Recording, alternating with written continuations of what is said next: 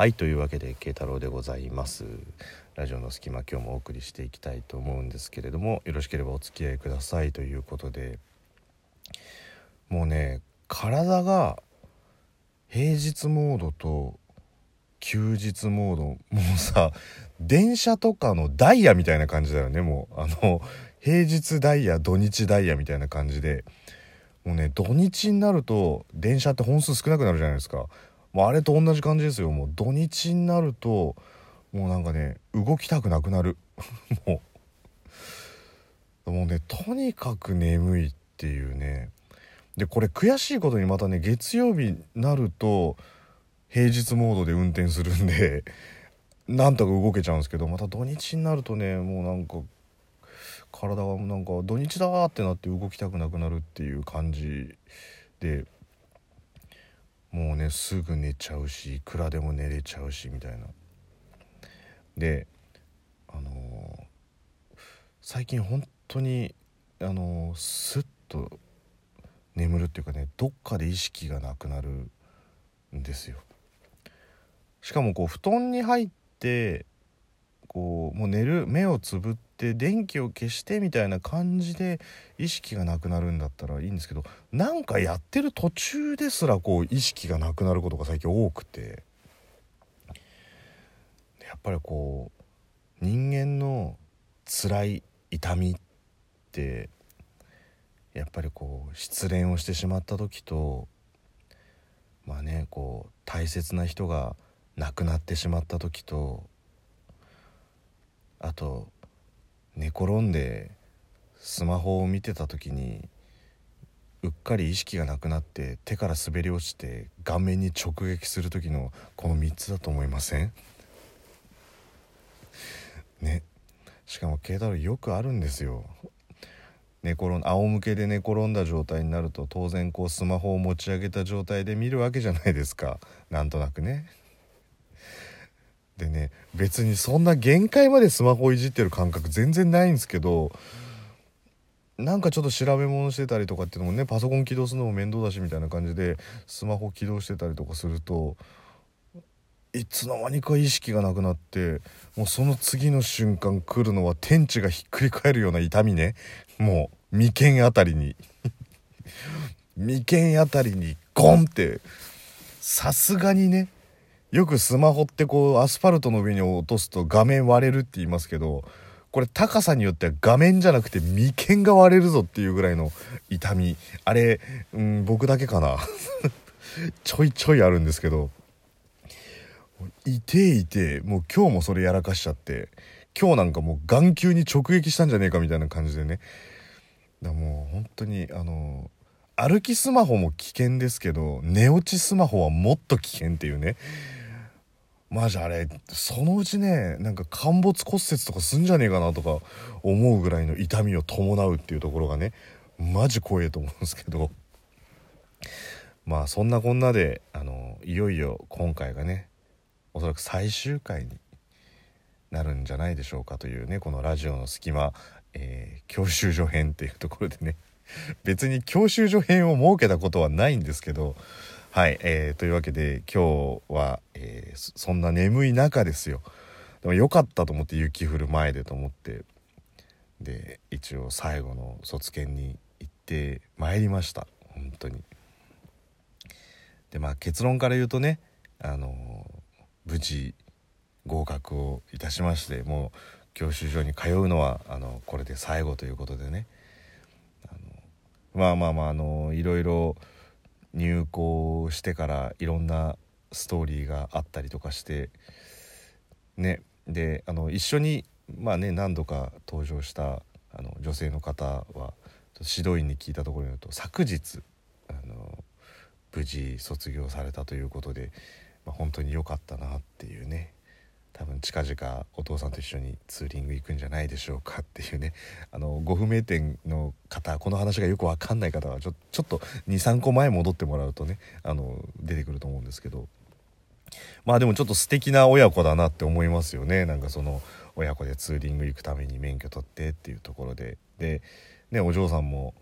こうあまりうまくないながらも一生懸命練習してみたいな感じでね最終的に卒業してまあ免許とあと1回試験場で行って免許さえ発行されれば大丈夫なんですけど、まあ、よかったななんて思ってるんですけど。で僕はね今日あの卒業検定ということで一応お昼ぐらいに集合してで、えー、今日はとね二輪の検定がね8人9人かいたんですよ。で大型二輪の人と普通二輪の人とあと小型二輪っていうねちっちゃいスクーターみたいなの免許取れますよっていう人がいてでまあ説明を受けるんですね。でその際にあのそこで、えー、全部こういうコースを走りますよっていうのと順番の発表とあとコースの発表 A コース B コースって走るルートが違うんで人によってこうコースが振り分けられていくんですよ。なので、えー、なんとかさん何番目で何コースなんとかさん何,、えー、何番目で何コースみたいな感じでね。で、えー、僕は3番手だったんですよ。よかったと思って。で、えー、スタイルとしてはあのもうその9人の人が、え、指導員と1対1でずっと走るような感じなんですよ。指導員が何も言わずに後ろにずっとついてきてで、えー、前走ってる試験を受けてる人がずっとそのコースをただただ走っていくっていうところでね。もうそこにはもちろん試験なんで何のアドバイスもないんで。で、えー、最初の人が、えー、行くんですよね。最初で、えー、二輪普通二輪と大型二輪ってちょっと半周ずれて出発するみたいな感じで行くんですよ。大型二輪の人がスタートしてコースの半分ぐらいまで行ったら今度中型二輪の人が行くみたいな感じででまあ僕は大型の3番目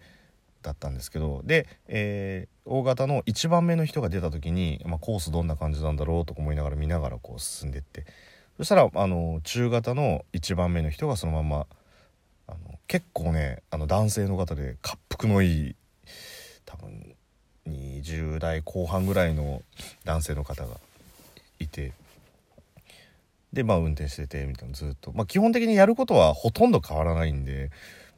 で回ってきてで大型の人なんか大型の人はもう見るからにねあの運転うまそうな感じの人で余裕っしょみたいな感じで。で終わった人はもうあのー1時間半後ぐらいに試験の発表が出る部屋に集合でそれまでは、まあ、あの自由にしててくださいみたいな感じなんでもうさっさとヘルメット脱いでもうタバコ吸いに行く喫煙所に行くみたいな感じだったんですよ。で残りのこう7人がなんとなくその集合場所でこう点在してたんですけどで、えー、中型の、あのー、人が終わってでこっちに「てててててて」って戻ってきてその人もこう部屋行くのかなと思ったら7人いるんですよ7人えっと9人いて2人終わってるんで残りが7人いるんですよね。で、えー、じゃあ次の方どうぞって言われてまたさらにこう2人中型1人と大型1人行くんでそこに残り5人いるんですよ。で残り5人が同じような感覚にいるのにどういうわけだか僕のところにその滑腹のいい男の人が来てでなんかもうまあ体重は結構ある方なんですけどなんか人柄の良さそうな感じの人なんですよ。で一生懸命僕のとこ来て「あのねギアが入りづらい。ギアが」って言われて「あそうなんですか」って。言って「うん。絶対気をつけた方がいいよ」って。言ってであのまずここさこうぐるっと回るじゃないって言って僕ベンチに座ってたんですけどベンチの横に座ってすごい親切に教えてくれるんですよその人。であの本当にあの人当たりの良さそうな方だなっていうのがあるんですけどでここを曲がった時にまずねあの目視確認する時に結構指導員の人がね気にするのって 言ってあそうなんですかで次にここ曲がる時に行ってそのコースで自分がどう思ったかっていうのをすごい話してくれるんですよ。でも僕大型二輪なんですよね。その人が受けてたのは あの普通二輪なので微妙にコースと条件が違うんですよ。であの時にローギアに入れとかないと絶対入らないからって言ってギアの説明するんですけどその人が乗ってたのは中型バイクなんで僕乗らないんですよでもその人すっごいあの親切に教えてくれるからいや僕大型なんですっていうのをなんかちょっと言いづらくなっちゃって。でもその人もなんで僕は中型だって思ったのかわかんないんですけど。であのー、ずっとそれをもう上り坂の時はこうで。でもねギアが入らないってもうその人最終的にカーブ曲がるじゃないですか。ギアが入らないって言って S 字クランクのところもあるんですけどギアが入らないってもうよっぽど多分ねギアが入らないことを言いたかったんでしょうね。でもなんかすっごい優しく丁寧に教えてくれるし僕もそのまあコースが似たようなコースのところもあるんでこういうとこ試験官見てましたよっていうのをやっぱり言ってくれるとありがたいはありがたいんですよね。僕もなんかこうやっぱバイク乗ってるからこそ確認がこうおろそかになっちゃうというか大丈夫だろうっていうのがあったりとかするんですよ。だからね横断歩道のところは必ずこういうっていうのはなかなかねそのコースべったりくっついて教官が教えてもらうっていうこともないんですごくあのありがたいなと思って、まあ、参考までに聞いたんですけどねで、急制度あるでしょ？で、急制度もギアをまたね、ローに落とでもね、ギアが入らないのって言って。で、まあ最終的にその人は、まあでもね、なんとかうまくいけたと思うから、あの、頑張ってくださいって言って、その人いなくなって、で、えー、1時間半後の、えー、合格者の部屋のところに行ったら、その方だけいなかったっていうところで。